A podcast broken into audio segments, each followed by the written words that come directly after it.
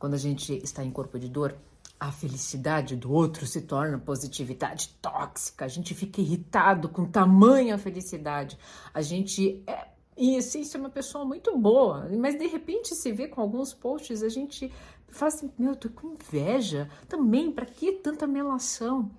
Quando a gente está em corpo de dor, o que a gente consegue ver é dor e a gente precisa expressar dor. A gente olha um post com o qual a gente discorda ou acredita que está sendo enganado ou que aquele post está enganando a sociedade e a gente vai lá e a gente não tem um pingo de piedade. A gente vai na ferida da pessoa, a gente é irônico. Ah, é corpo de dor, como a gente ama ser irônico. A gente espera determinado momento para usar a ironia e dizer assim: ó, oh, engraçado, né?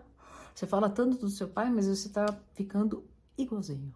Nós jogamos essa ironia e depois, quando a pessoa fica furiosa, a gente, né, abaixa a bola e diz assim: Mas sabe o que, que é? Eu falo isso porque eu sei o quanto isso te preocupa, eu sei o quanto você não quer ficar assim. Eu faço isso para o seu bem. E por fim, quando a gente está em corpo de dor, não existe algo mais irritante do que a pessoa sabe que você não está bem, ela segue a vida. Nó! Como isso irrita?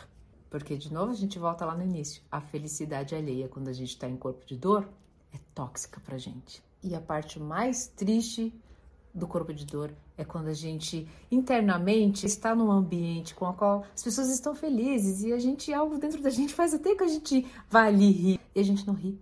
Por quê? A gente não pode rir, a gente está em dor.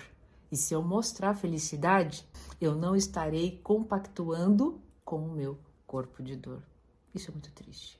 Se você não sabia que era corpo de dor até chegar esse vídeo, mas que se tudo isso fez sentido para você, acredite, quanto mais você entender o que é corpo de dor em você e identificar no outro, você não tem noção do quanto você estará a caminho da sua liberdade e da sua paz de espírito.